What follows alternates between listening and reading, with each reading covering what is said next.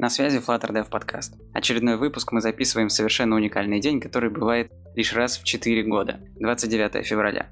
Хорошенько запомните этот момент, потому что ровно через 4 года мы снова встретимся с вами в этот день, чтобы вспомнить, с чего все начиналось. И, возможно, посмеемся над временами, когда еще мало кто по-настоящему верил во Flutter, а уж примеров его практического использования можно было по пальцам одной руки пересчитать. Но пока что мы продолжаем транслировать вам уникальный опыт команд, который уже в теме. Дальше больше, но сегодня с нами снова ребята из Яндекс Такси. Вы спросите опять? И мы ответим да, но теперь немного в другом составе, потому что сегодня мы впервые посмотрим на Flutter глазами дизайнера. Сегодня за микрофоном Александр Денисов из компании EPAM. Привет, привет. Илья Вирник из Яндекс Такси. Привет. И Сергей Коротков, дизайнер из компании Яндекс. Также работает в команде Яндекс Такси. Привет. Ну что, поехали по новостям.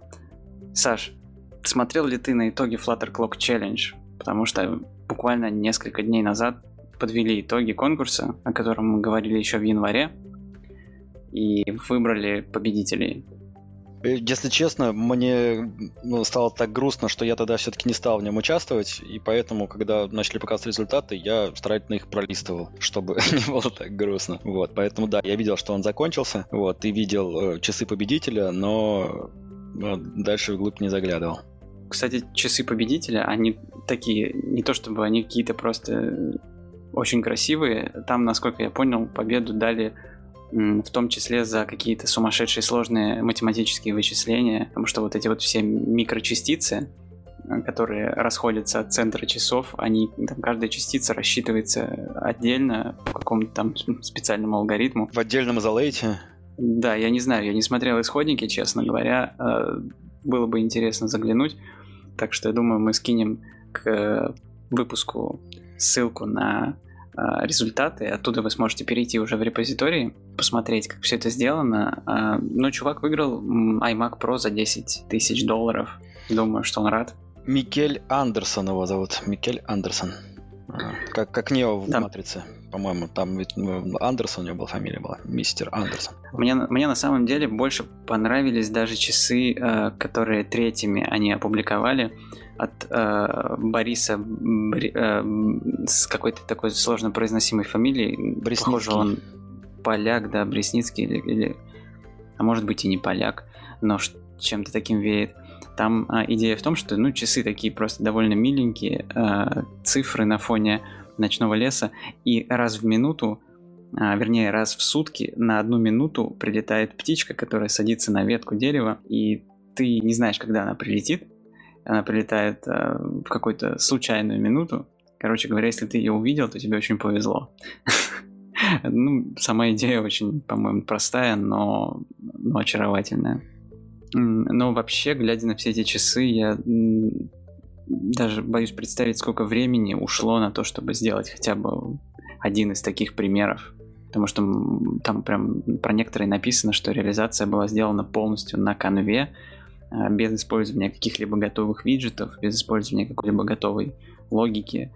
В общем, там была очень большая конкуренция, более 800 заявок, а, более 850 даже заявок поступило из 86 разных стран. Я, кстати, подглядел, э, он из Болгарии. Вот, если что. Ну, крутой, крутой чувак. Сереж, а ты, а ты см- смотрел результаты? Да, я вот сейчас как раз смотрю.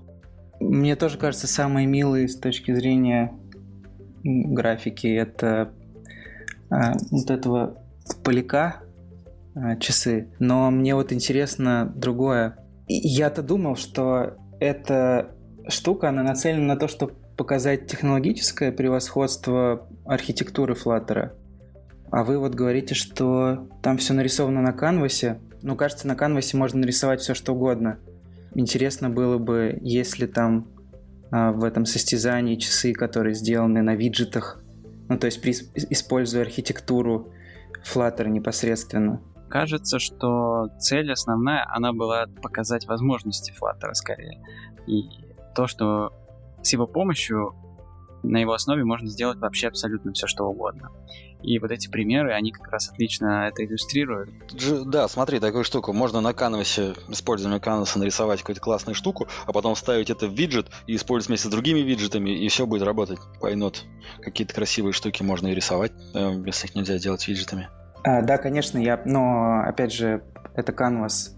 Было бы круто, если бы это можно было бы сделать из виджетов. Ну, наверняка это можно, просто почему-то э, не все на этом акцентировали внимание. И мне кажется, что главная цель конкурса, она все-таки достигнута. А мы, мы-то смотрим как разработчики таких серьезных, скучных, скажем так, приложений на фреймворк с одной стороны, а у него еще и вот такая сторона есть, которая практически ничем не лимитированная. Но на самом деле тоже, как для разработчиков тех самых скучных приложений, в этом месяце были хорошие новости. А, появилась а, Material Motion System.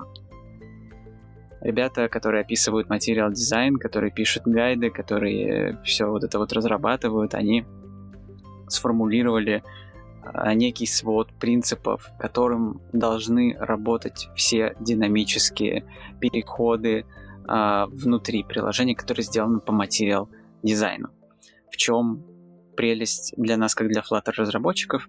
В том, что одновременно с публикацией этого гайда, с примерами, со всеми описаниями, вышел и пэкэдж, который называется Animations. Вышел он на PubDev. Его можно уже посмотреть, версия 1.0.0. Э, можно его затянуть себе, запускать экземплы. Я, честно говоря, сами экземплы еще не запускал, я побегал по исходникам, и, ну, пока это похоже на некий э, набор примеров реализации того, как сделаны некоторые из тех самых э, паттернов, которые предлагаются в этом в этой motion системе.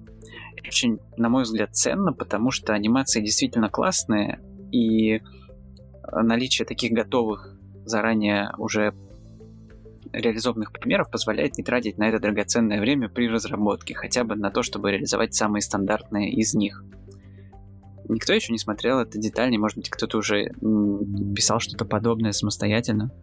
Тишина была ему ответом. Нет, не успели. Тогда у меня вопрос. А, а, а как у вас вообще с анимациями дела обстоят проекте? Вы вообще как бы, любите, любите анимации или, или не очень пока что?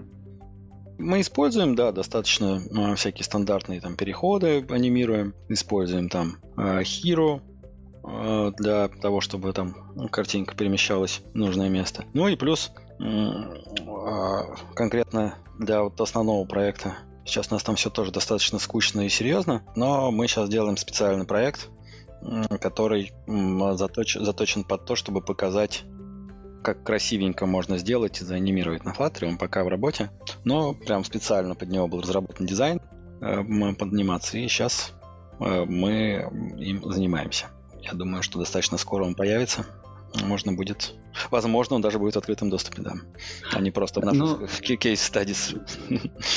Ну да, смотри, с Hero Animation, конечно, это, это здорово, но это, наверное, самое простое, что можно сделать. А тут э, у них примеры есть поинтереснее. Ну, типа, э, когда у тебя элемент списка расширяется, разворачивается в экран.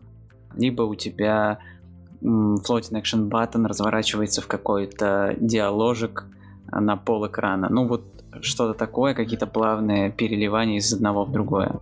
Не, ну, ну это же вопрос, да, дизайна. Если э, дизайнер, да, придумал такую штуку, то это можно было реализовать и до, но теперь зато есть уже готовые примеры, и можно не изобретать велосипед, э, а посмотреть как уже сделано. Вот. Ну, какие-то вещи же и так были, там, типа сливер аббар, да, который позволял э, аббар э, сворачивать там из картинки в обычный аббар, все плавно, красиво, да. Ну, просто добавились какие-то классные штуки, да, это здорово, надо посмотреть. Сереж, самое время к тебе, наверное, обратиться как к дизайнеру. Как ты вообще смотришь на все это? Ну, у нас в водительском продукте на самом деле тоже в основном используются м- больше всякие системные анимации, типа push экранов стек, там э, какие-то тоже сворачивающиеся бары. Но сейчас вот у нас, наверное, самый челлендж, который еще предстоит разрулить, это э, интерактивное разворачивание карточки, то есть чтобы можно было пальцем ее смахнуть, и у нее была доводка какая-то э, с инерцией, с физикой.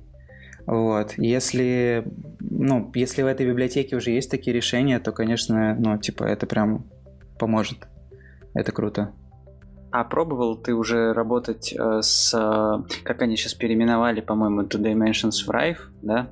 Э, с этим инструментом, который позволяет, типа как Лотти, сразу генерировать анимацию э, в некий файл, который просто интегрируется потом в приложение, проигрывается через специальный виджет.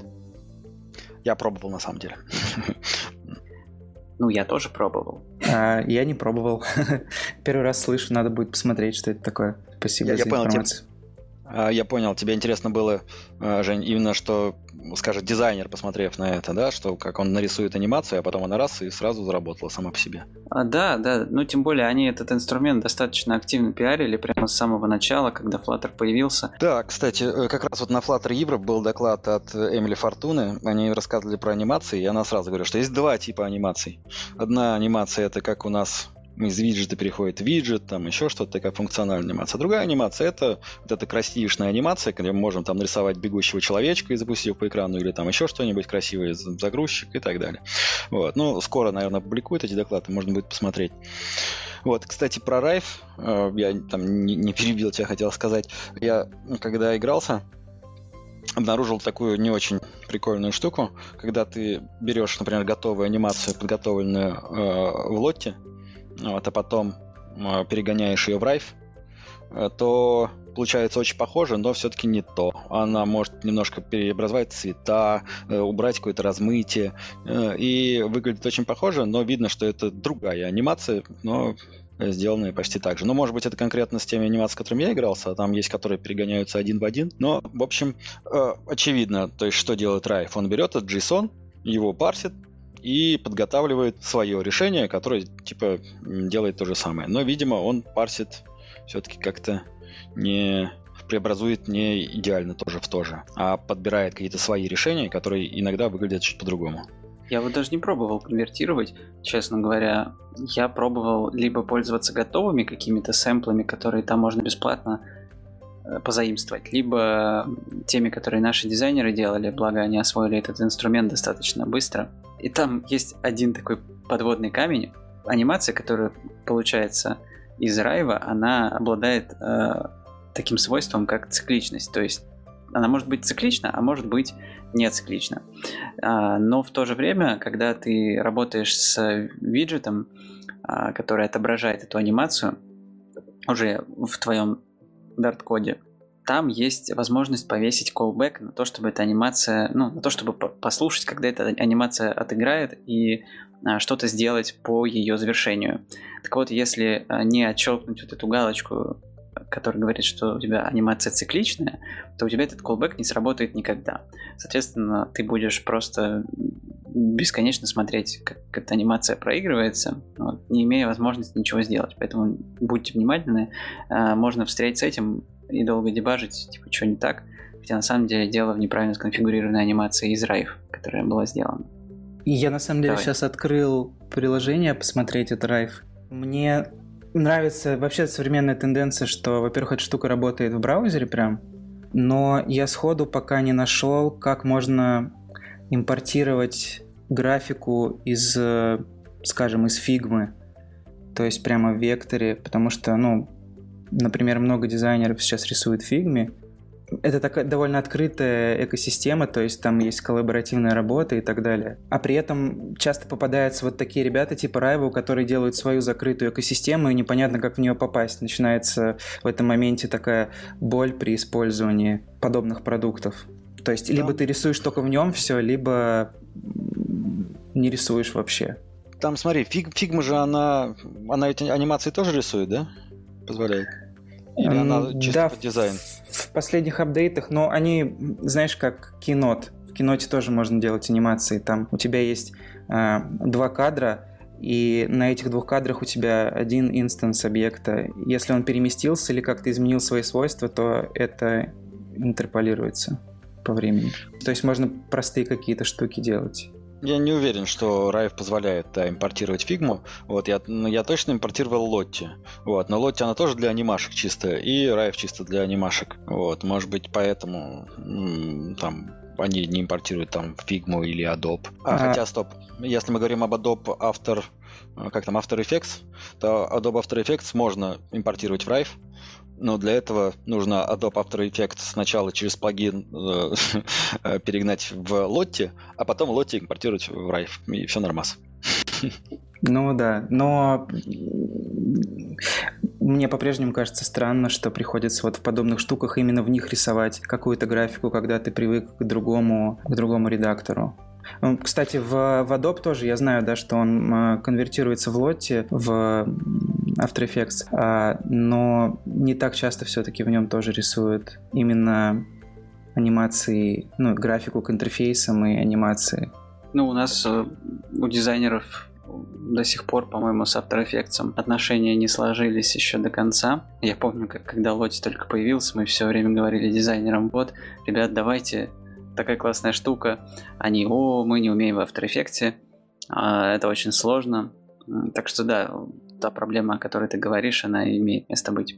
Ну, мы переходим к следующей новости. На самом деле это даже не то чтобы новость, просто я нашел эм, одну довольно лаконичную, но очень классную статью про то, как работать со шрифтами э, в Flutter немножечко больше, чем мы привыкли с вами делать это обычно, потому что есть такая замечательная вещь, как font features у текст стайла. И туда можно засунуть на самом деле все, что угодно. Этих фичей просто какое-то бесчисленное количество. А, для некоторых есть готовые методы, которые конфигурируют определенные фонд фичи.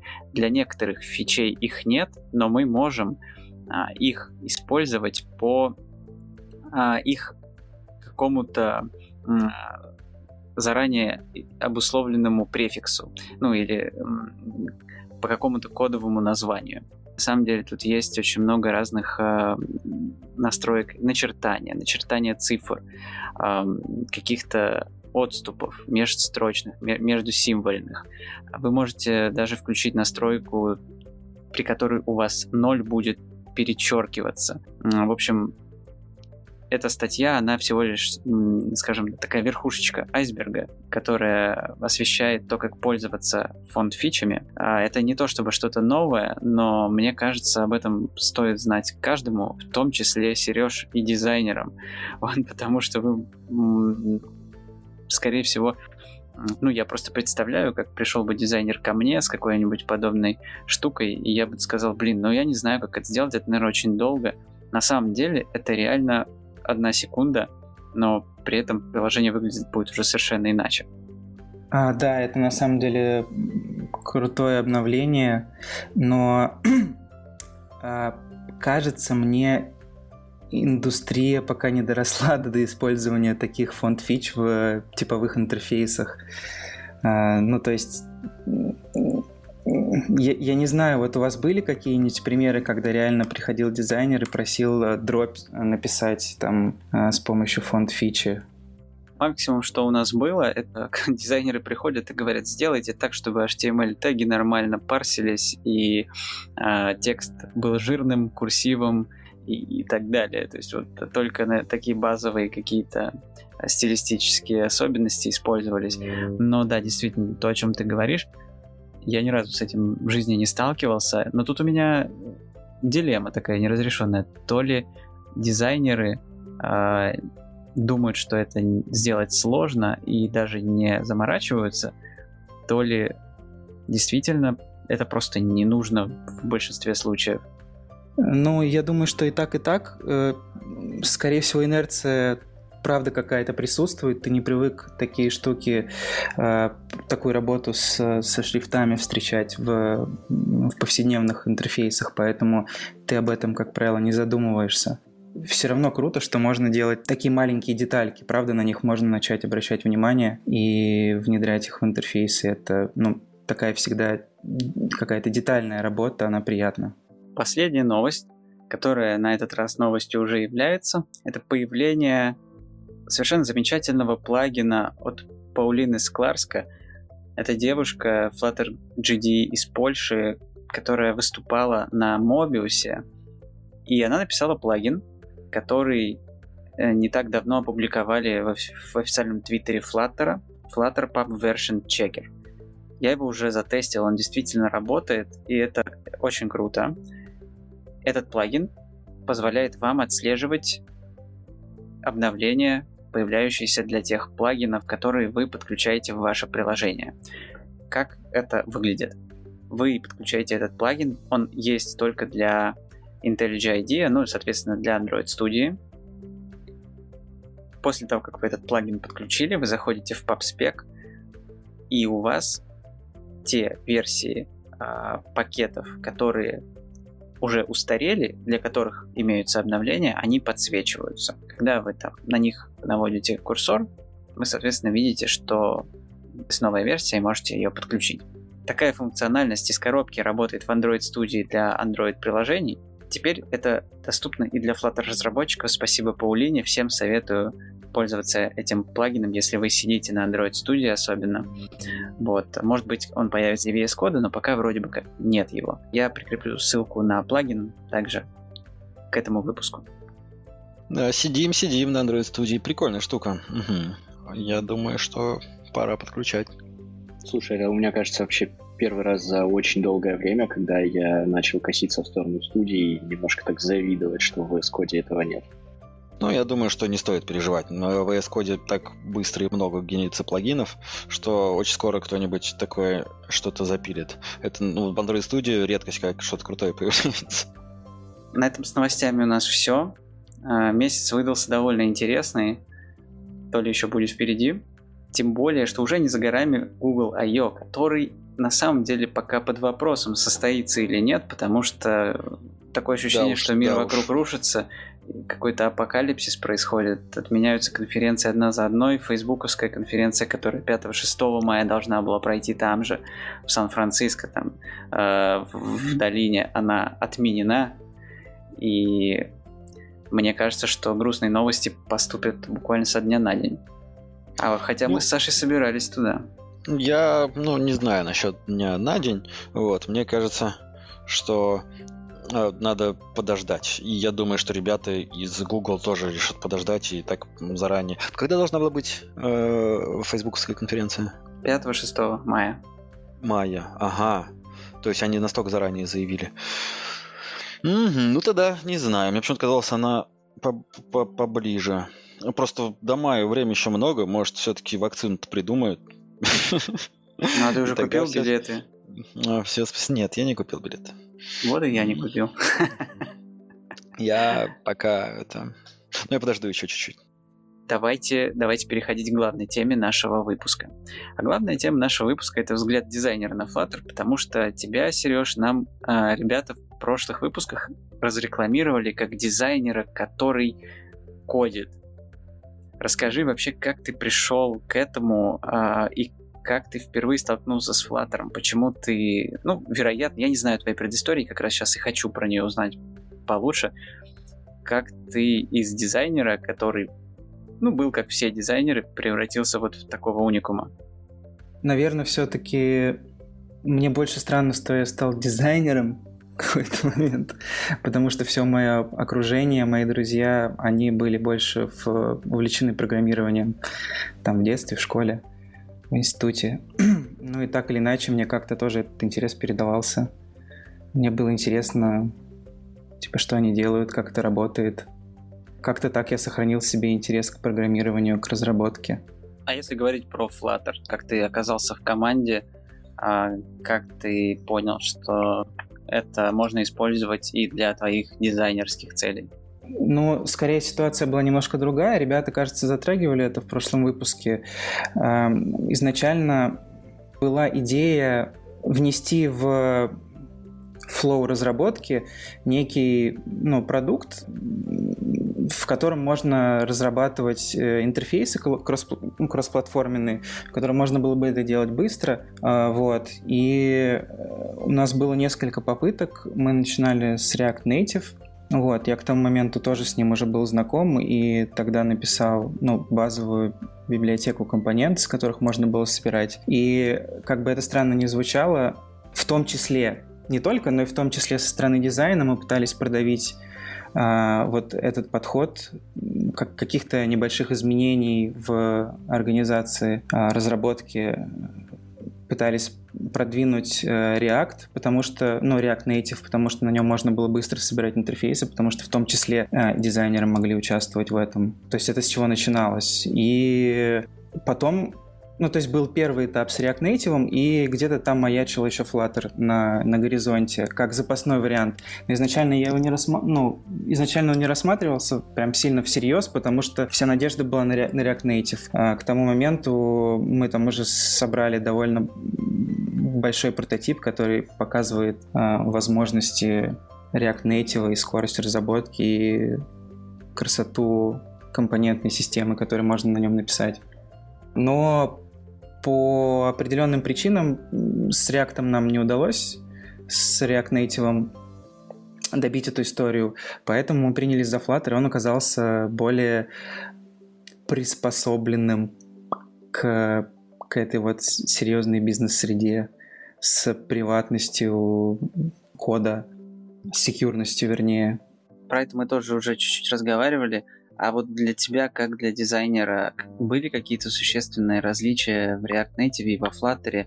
А, может быть, что-то там тебе больше нравилось или наоборот, э, меньше? Почувствовал ли ты какое-то улучшение или, в принципе, швило на мыло? Сильное улучшение, конечно же, было с точки зрения DevTools, потому что они очень хорошо сделаны э, во Flutter, в отличие от React Native, где там тот же ход reload постоянно отламывался и ничего не перезагружал и так далее. То есть это когда я попробовал Flutter, это было как глоток свежего воздуха, потому что там просто ну супер стабильно все работало. И с тем же VS Code была прекрасная интеграция и в плане рефакторинга, и в плане того, что там можно прям ну, полноценный IDE сделать и запускать из VS Code проект и так далее. То есть, ну, да, это я скорее оцениваю с, с точки зрения разработчика. А, с точки зрения дизайнера, дизайнера интерфейсов, даже не знаю, как оценить, потому что, в принципе, подход тот же типа реактивный, у тебя есть некое дерево компонентов, декларативно описанное, которое перерендеривается. Вот декларативность Flutter, я, я сейчас говорю о том, что, например, если брать э, HTML вселенную, JavaScript, там HTML и так далее, а, у тебя есть рендер браузера, есть CSS, CSS стили, вот, есть э, там разные модели, по которым это все рендерится в браузере, но они несколько скрытые от тебя, то есть это постоянно какая-то э, морока с тем, что там что-то неправильно отрендерилось, или ты не понимаешь, почему это работает. С, этой точки зрения организация вот верстки в том же Flutter, она гораздо интуитивнее, она более более декларативное, ты оборачиваешь что-то в какой-то виджет, и ты понимаешь, что ты это сделал, и ты понимаешь, что это должно работать, и оно работает. А, вот это еще несомненный плюс Flutter. Uh, у меня просто, может быть, какое-то неправильное представление о дизайнерах, да, но я думал, что дизайнер это там ну, человек, который делает макет там какого в фигме, например, да, uh, вот, и, ну или в каком-то другом инструменте, вот. И я думал, что ты расскажешь именно вот впечатление что, о том, что ты до этого рисовал uh, какие-то интерфейсы, используя какие-то инструменты дизайнеров, а сейчас стал использовать для этого Flutter. А ты э, рассказал про отличие там, э, рендеринга во Flutter и вебе. Может, я просто что-то не так понял, прости. А, ну, да, наверное, тут немного неоправданное ожидание. А, но дело в том, что как бы я не отказался от рисования макета в фигме. Конечно, это основной инструмент для отрисовки интерфейса, для наброски идей. При этом я, конечно же, могу во Flutter быстро набросать какие-то прототипы. И более того, а, Илья не даст соврать, я могу пойти в основной репозиторий и там собрать какие-то экраны, запушить, отправить на ревью и так далее. Я сейчас хочу э, несколько систематизировать ваш процесс, который есть у вас для наших слушателей, для тех команд, в которых пока дизайнеры не настолько эволюционировали, как ты, а это, наверное, 99% всех команд, э, которые нас сейчас могут слушать. Тяжело вздохнул я. того... Ну, на самом деле, ну, все должен быть кто-то первый, понимаешь? Это хорошо, что как раз мы сейчас об этом говорим. Вот. эм, Хочется помочь этим ребятам, этим дизайнерам, возможно, да, а, для того, чтобы они могли понять, а что они могут изменить в своем рабочем процессе, чтобы сделать его таким же крутым, как у вас. А, То есть э, мы выяснили, что то Figma у вас никуда не девается. То есть Figma остается, вы также рисуете эти макеты в статике, а просто потом, что происходит потом? А, Вам нужно взять какой-то экран и его... Причем вам нужно сверстать, вам нужно написать бизнес-логику, и потом все это собрать воедино. Вот э, можете, э, Илюш, ты и ты, Сереж, тоже описать то, как у вас вот прям пошагово этот процесс э, выглядит. Я понимаю, что это может, наверное, отличаться в зависимости от сложности экрана, от специфики э, того, кто сейчас больше свободен. Но вот в теории, как оно у вас построено? Где работа Сережи, где работа разработчиков? Тут, наверное, стоит как раз упомянуть про дизайн-систему или систему компонент, которая у нас есть. Ну, по определению мы ну, изначально создали систему компонент, и ее в дизайнах интенсивно используем, переиспользуем. А, Постарались сделать ее максимально гибкой, чтобы ее можно было расширять а, безболезненно. То есть, и здесь я говорю про расширение не только с точки зрения дизайна, с точки зрения того, что я рисую в фигме, но и с точки зрения того, как этот компонент реализован в коде и насколько он расширяется. А, Вот. Это, это типа это важная часть, на самом деле, ответа на вопрос, потому что дальше все собирается а, из этих компонентов, почти все экраны типовые там или какие-то более сложные, они собираются из базовых компонентов. А, По пути можно компонент как-то доопределить, доопределить его стили. Вот, собственно, и все. Ну, про бизнес-логику я говорить не буду, это скорее Илья расскажет. То есть э, сам экран в C собирают разработчики, а ты работаешь только над этой библиотекой компонентов. А, В основном так, да. Ну, я бы тут дополнил, э, собственно, все, все обстоит ровно так, как э, сказал Сергей. У нас есть библиотека компонентов, в которую он внес очень большой вклад, А, но при этом, вот возвращаясь к твоему же вопросу по поводу бизнес-логики, в силу того, что многие экраны у нас являются достаточно типовыми, а, на них переиспользуются те компоненты, которые уже написаны, в конечном счете верстка экрана, она производится все же разработчиком, а, из а, компонентов, которые переиспользуются. Написание бизнес-логики — это вообще абсолютно всегда за разработчиком.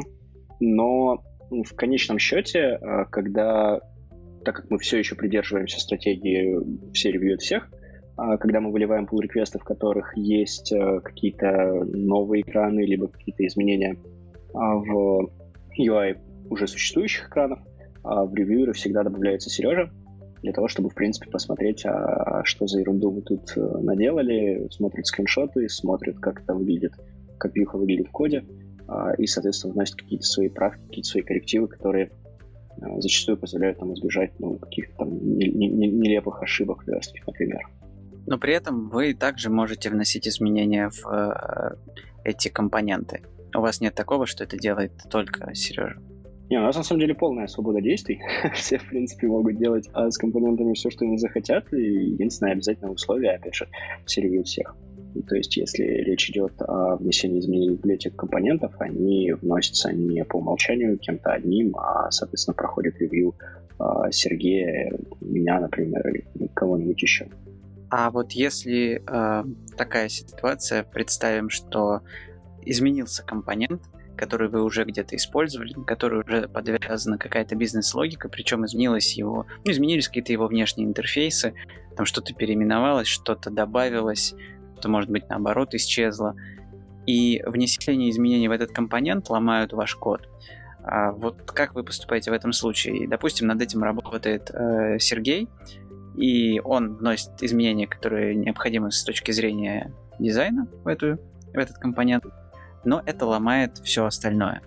А, но при этом по понятным причинам, так как он все-таки скорее больше дизайнер, чем разработчик, он не может поправить всю вашу бизнес-логику, чтобы она работала теперь с этим компонентом. Что вы делаете в этой ситуации?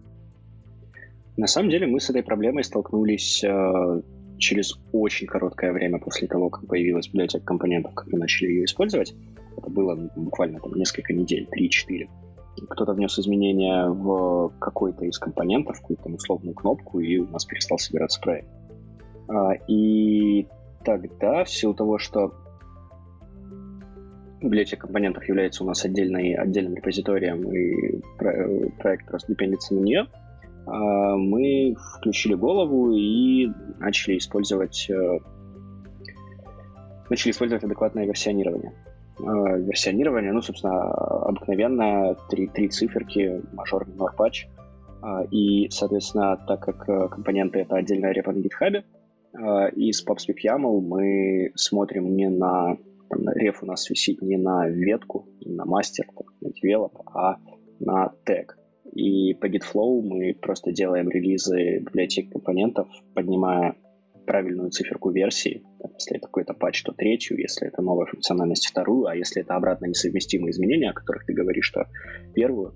И, соответственно, у нас каждые, каждые изменения в либу компонентов, они влекут за собой новый релиз с правильной измененной циферкой версии. Таким образом, а, если Сережа, например, вносит какие-то обратно несовместимые изменения в либо компонентов, то, естественно, тот разработчик, которому нужно будет поддержать эти изменения, он поднимет эту версию у себя локально и сразу же в проекте поправит все ошибки, которые возникнут в связи с этим.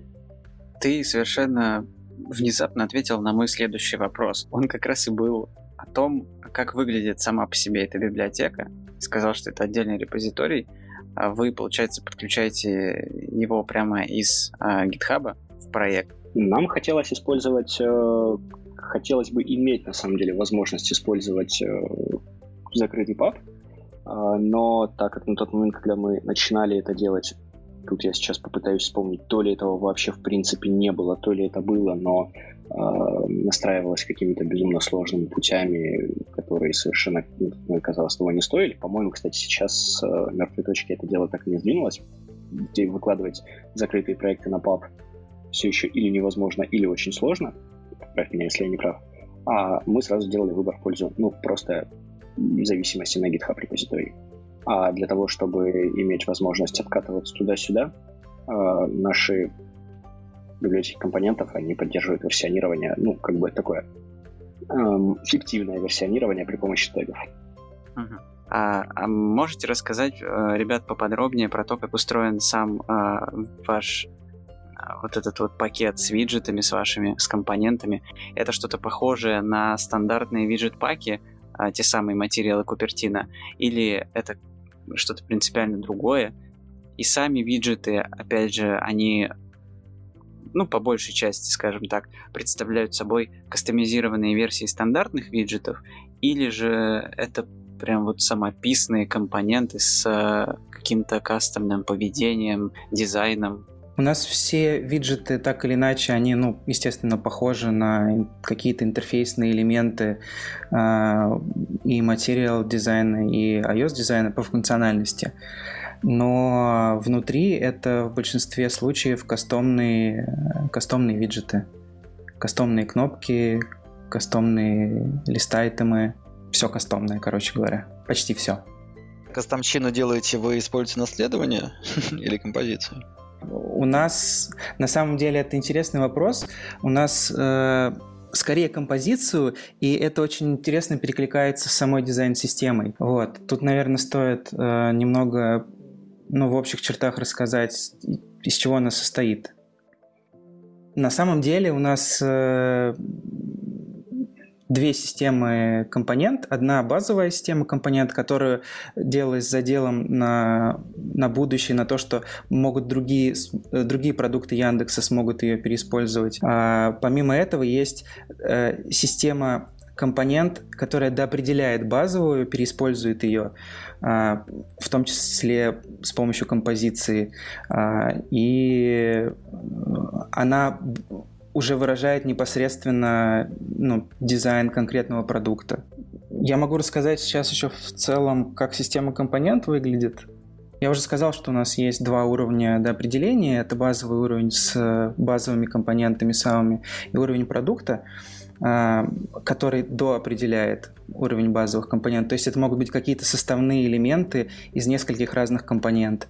А, например, лист-айтем, а, внутри которого определенным образом лежат другие элементы, или этот лист-айтем настроен уже определенным образом с определенными иконками и выражает конкретный смысл в, ну, непосредственно в приложении. Вот. Помимо этого у нас есть э, Система компонент состоит из э, констант, которые вынесены вообще за скобки, такие как типографика, палитра цветов, а, сетка. Мы все выражаем внутри в абстрактных модулях. Ну, все размеры компонентов, там ширина, высота, а, она выражается в модулях. Позиции элементов, если надо. Один модуль изначально завязан на 8 поинтов, не зависящих от разрешения. Это делается, делалось с, мыслью о том, что для каких-то девайсов может понадобиться э, сделать более крупные, крупные элементы, и для этого достаточно будет поменять значение константы. Не 8, там, а 10 э, поинтов. Еще из интересного у нас, например, э, это вот опять же к вопросу о композиции. У нас э, довольно сильно используется списочный элемент. Он получился довольно мощный, у него есть несколько слотов, э, в которые можно класть другие элементы, их можно переопределять, их можно настраивать определенным образом. На самом деле большинство а, интерфейсов нашего продукта, она построена так или иначе на а, разного рода изменё... видоизмененных элементах списка. То есть, получается, если я правильно понял, основная вообще суть, основной benefit, который дает подобная система проекту в целом, это, скажем так, некое ограничение для разработчиков. Они не могут э, ошибиться в э, каких-то нюансах верстки. То есть, ну, привычная для нас, для всех ситуация, когда там сдаешь сборку, она проходит дизайн-ревью, прилетает просто неведомая туча этих замечаний, тут поправить отступ, тут поправить размер шрифта и вот куча вот этих мелочей, потому что все это в основном делается вручную каждый раз, в каждом месте. Тут вы заранее уже проектируете дизайн вашего экрана эм, именно с оглядкой, с использованием этих компонентов, что позволяет вам это переложить потом в верстку, оставив минимальное какое-то пространство для, назовем это креативом разработчика. Да, ты прав. То есть э, вплоть до того, что у нас э, в некоторые элементы уже вшиты даже отступы, чтобы их можно было собирать ровно друг под другом, не задумываясь о каких-то там отступах, э, не елозя по макетам мышкой, не замеряя, какие там где должны быть отступы. То есть это все уже изначально заложено в дизайн-систему. И более того, это дисциплина как бы с двух сторон. Это дисциплина для дизайнера с той точки зрения, что он старается не плодить сущности, не плодить там разные расстояния, разные отступы, а переиспользовать то, что есть. И да, это дисциплина для разработки. То есть здесь вот симбиоз двух сторон. И на стыке получается на мой взгляд, приятное, приятное взаимодействие приятная работа. Мы довольно быстро все собираем и без каких-то сильных доработок. То есть все равно это неизбежно коллаборация. То есть не, не получится, э, скажем, скажем так, работать кому-то одному, а другому просто пользоваться результатами их труда. Э, равно как когда мы получаем просто макет в фигме и пытаемся выделить из него какие-то переиспользуемые части, то больше Э, большая часть э, из этого просто проходит как бы как песок сквозь пальцы, и мы, ну, нам просто не удается это все систематизировать так хорошо, как следовало бы. В итоге начинают плодиться цвета, очень похожие, но все равно разные. А в итоге начинают какие-то там отступы плавать. Ну, вот это все, то, что всем, думаю, знакомо. А, все равно, получается, не, неизбежно нужно и дизайнеру, и разработчику чуть, ли не бок о бок сидеть и вместе это обсуждать и проектировать. А, я как раз вот очень строго за то, чтобы разработка пыталась сильнее вникнуть в, в процесс дизайна, в дизайн-систему, а, именно потому что это рождает в первую очередь некую интуицию со стороны разработки. То есть бывает так, что разработчик просто копирует то, что видит на экране, и в том числе это незнание системы законов, по которым она работает, дизайн-системы, это порождает ошибки, э, неправильные отступы, которые он там не заметил, еще что-то, цвета, э, ну и так далее. А вот э, когда разработка больше вникает в устройство дизайн-системы, у нее появляется некая интуиция. То есть ребята могут сами, например, предлагать э, как, какое-то решение более простое даже, и часто оно, ну, это оказывается правильным. То есть именно пользуясь знанием о вот этой дизайн-системе, они уже сами могут э, генерировать э, правильные решения. Но и дизайнер должен глубже вникать в то, чем живут разработчики. Вот, вот, вот, я как раз про это, да, тоже хотел набросить немножко. Да, конечно, это не односторонняя связь. Здесь весь прикол именно в взаимодействии. Вот я по этому поводу хотел как раз заодно спросить. Иногда дизайнеры э, берут, э, ну, дизайнеры из мобилки, которые как бы привыкли работать с, э, например, ну, например, с iOS, да, вот, где плюс-минус форм-фактор один и тот же, и он, дизайн нарисован под какую-то конкретную модель айфона. Вот. И, э, соответственно, все отступы прописаны жестко, размеры прописаны жестко. Вот. А нам, как разработчикам, нужно задумываться об адаптивности, как вот этот дизайн э, будет выглядеть э, на разных типов девайсов, которые есть разной ширины, разной высоты, вот, и что на самом деле там кнопка, которая задана жестким там размером, ее нельзя так использовать, потому что, возможно, экран будет уже, и тогда поплывут, ну, какие-то вещи. Вот, вот с этим вы как-то боретесь. То есть мы пытаемся, например, делать вообще все наши UI-компоненты э, полностью адаптивно, без каких-либо там э, привязок, если не считать там... Ну, какие-то вещи у нас э, жесткого размера для всех типов экранов, какие-то абсолютно не задаются, чтобы можно было использовать адаптивные э, UI-компоненты. Вот, у вас как с этим стоят дела? В принципе, у нас тоже все довольно адаптивно. Просто смотря что ты понимаешь под адаптивностью, я сейчас не очень э, не очень понял, наверное, какие-то конкретные примеры здесь помогли бы раскрыть этот момент. А, но, но скажем, кнопка там, она растягивается там всегда, допустим, если она одна, на всю ширину. Уже экран будет, уже ширина кнопки. Вот. И бывают сложные случаи, и тут, кстати, тоже интересный вопрос. Например, бывает маленький экран довольно, да, но при этом в него пытаются положить очень много текста, текстовой информации. Здесь уже правильно и справедливо было бы подключать редактора, потому что это, ну то есть красивый и правильно работающий интерфейс во всевозможных э, случаях это не только про то, как типа он задизайнен и как он правильно сверстан, но это в том числе и работа с текстом, например, потому что там э, кривой длинный текст, не лаконичный, он может там ну, любой кусок интерфейса поломать. Вот, то есть здесь в том числе и важна редактура, здесь важно договариваться о том, чтобы э, редактор писал э, как можно более лаконичный текст, например. Знаешь, вот я сталкиваюсь в основном с двумя проблемами с адаптивностью. Во-первых, это когда дизайнер слишком много пытается впихнуть контента по ширине в экран и при этом ориентируется на устройство с нормальным большим экраном, скажем так. А, а вторая проблема это когда, ну, сейчас любят какие-то крупные шрифты использовать, там, для заголовков экранов. Вот в приложениях Яндекса это очень часто можно встретить.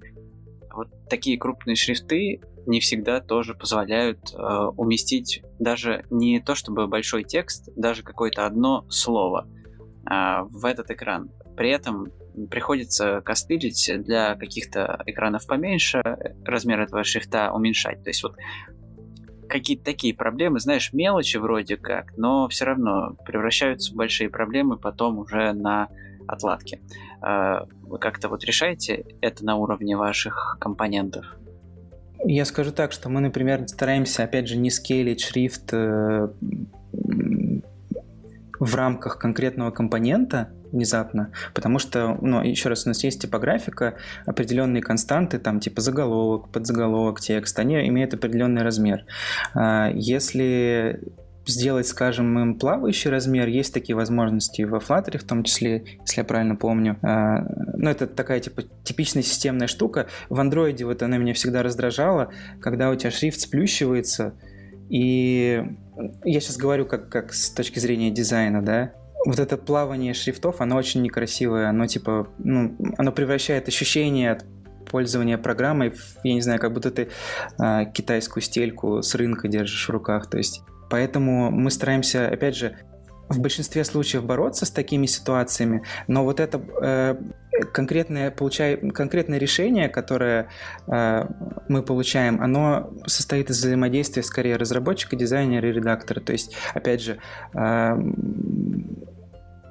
если текст не влазит крупный нормально э, там, в, две строки, на каком-то супер маленьком девайсе, значит, наверное, нужно попробовать этот текст еще как-то уменьшить. Например. Ну, то есть, и я к тому, что нету какого-то конкретного в каждом э, случае, он, ну, скорее отдельно рассматривается, нет какого-то общего решения правильного в, в этом ну, случае. Но здесь важно именно взаимодействие. Я тебя понял.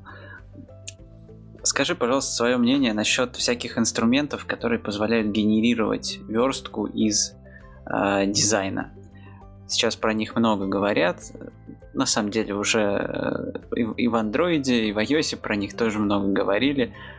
Э, сейчас появились такие вещи, как Supernova, Adobe XD, масса каких-то плагинов для Figma.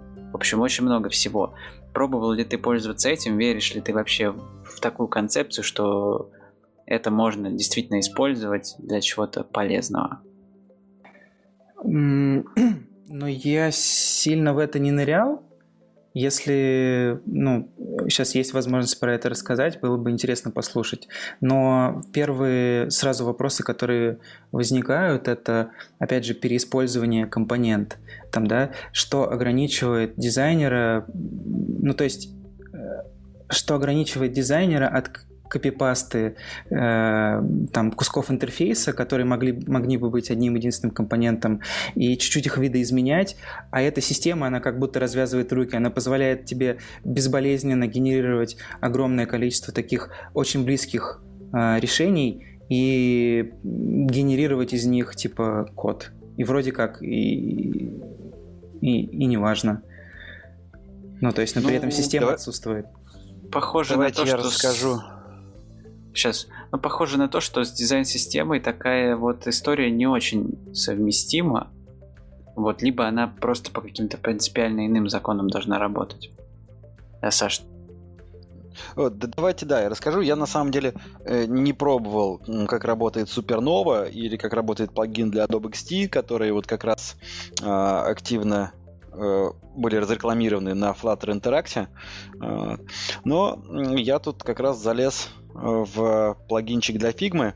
Есть такой э, э, Flutter энтузиаст и эксперт, как э, Алаис э, Дэниел из Франции, вот, который, например, э, запилил такой плагин, как Device Preview, я про него рассказывал на Дартапе, который позволяет прямо на экране вашего девайса смотреть, как ваше приложение будет выглядеть на другом девайсе.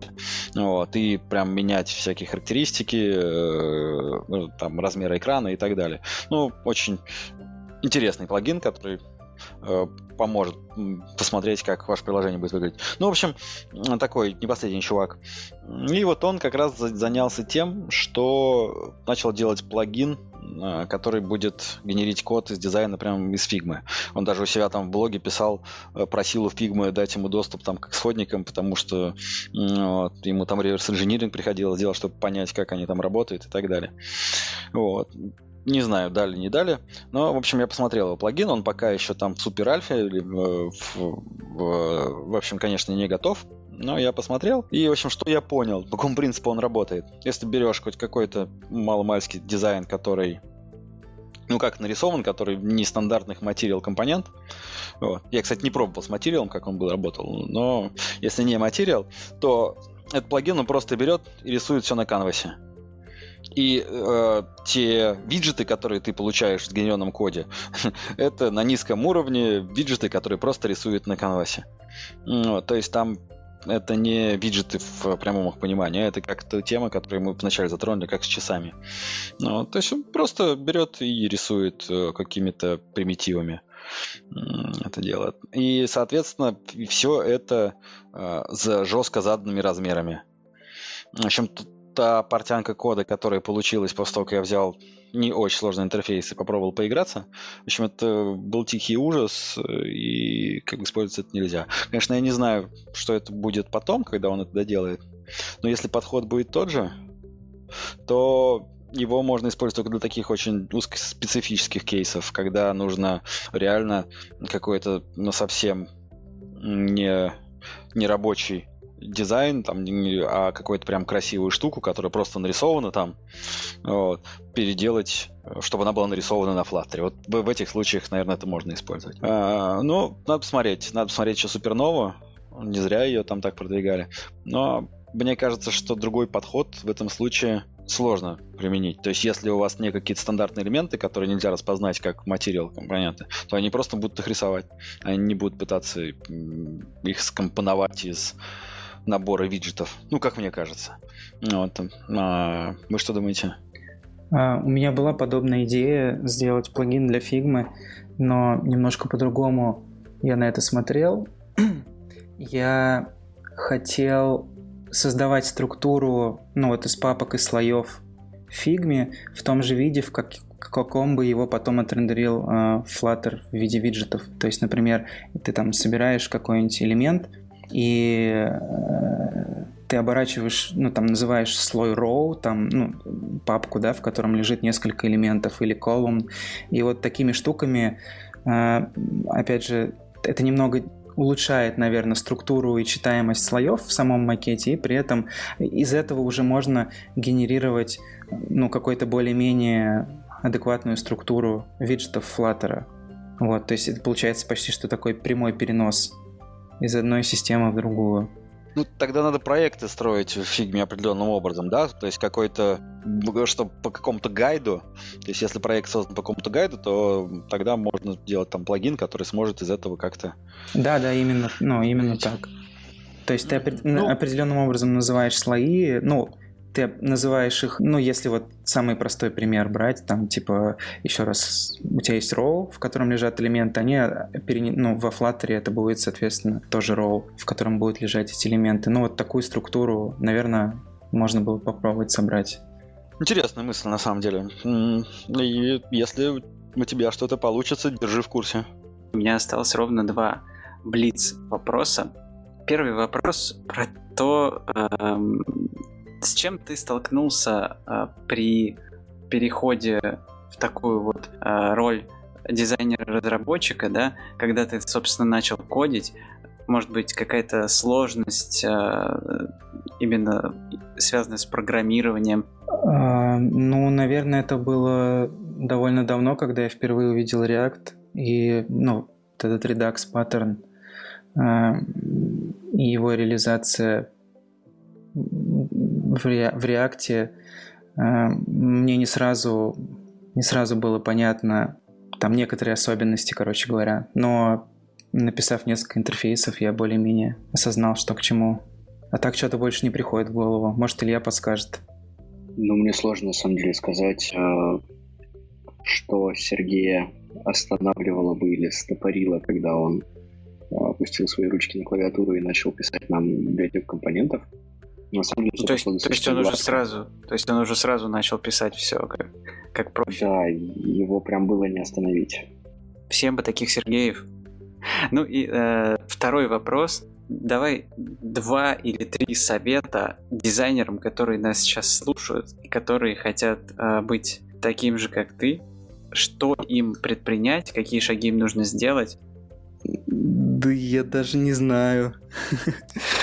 Блин, ребят, это очень ну, сложный как, вопрос. Как, как, я... минимум, как минимум им нужно ну, и, типа, можно сказать, программирование. Да, ну в смысле, но это как бы все и так понимают. Я даже поэтому я э, затрудняюсь, ну, дать какой-то конкретный совет. Там вон, некоторые ребята, дизайнеры, начинают математику с нуля изучать потом переходят на JavaScript. Ну, то есть здесь скорее... Подожди, они, уч... они учат сначала математику, потом JavaScript. Ну... Пытаюсь связь найти. И, ну, я к тому, что они пытаются ощутить свою какую-то техническую... Ну, пощупать какие-то технические специальности грубо говоря, и заходят с разных сторон. Может быть, им нужно по почаще общаться с разработчиками, да, там по почаще вникать в их проблемы, просить их помочь, объяснить э, вот это все. Да, наверное, я, если честно, уже не помню этого момента, но тут хорошо всегда, чтобы была какая-то, во-первых, методология в голове. Вот, в, в мое время мне очень сильно помогла BEM методология, наверное, вот так или иначе они слышали. Это методология декомпозиции интерфейсов, которую придумали ребята в Яндексе, большом в поиске, когда-то очень давно, а, когда в, в разработке, в веб-разработке царил хаос и не было единого подхода. Кажется, вот какие-то такие штуки, они расставляют все по местам для тебя, то есть ты начинаешь как-то более осознанно относиться к интерфейсам, к тому, из чего они состоят, как можно в композиции складывать, как их можно, э, как их, ну, потом уже, когда ты переходишь к разработке, ты понимаешь, как их правильно реализовать, как их правильно сверстать. Спасибо, спасибо, ребят, что вы сегодня пришли. Э, было очень интересно побеседовать э, не с разработчиком, потому что за весь тот год, который мы уже записываем подкасты, ты первый. Э, это было очень, очень круто. Вот. Э, я надеюсь, что кого-то мы вдохновили не только разработчиков, но и дизайнеров, которым, может быть, кто-то посоветовал послушать конкретно этот выпуск. И э, все больше и больше дизайнеров будут э, вовлекаться в подобные истории, э, делать свои дизайн-системы, работать бок о бок с разработчиками, пытаться писать код, добиваться в этом успехов. Будем очень рады, если вы напишите нам, что у вас уже что-то подобное работает в вашей команде.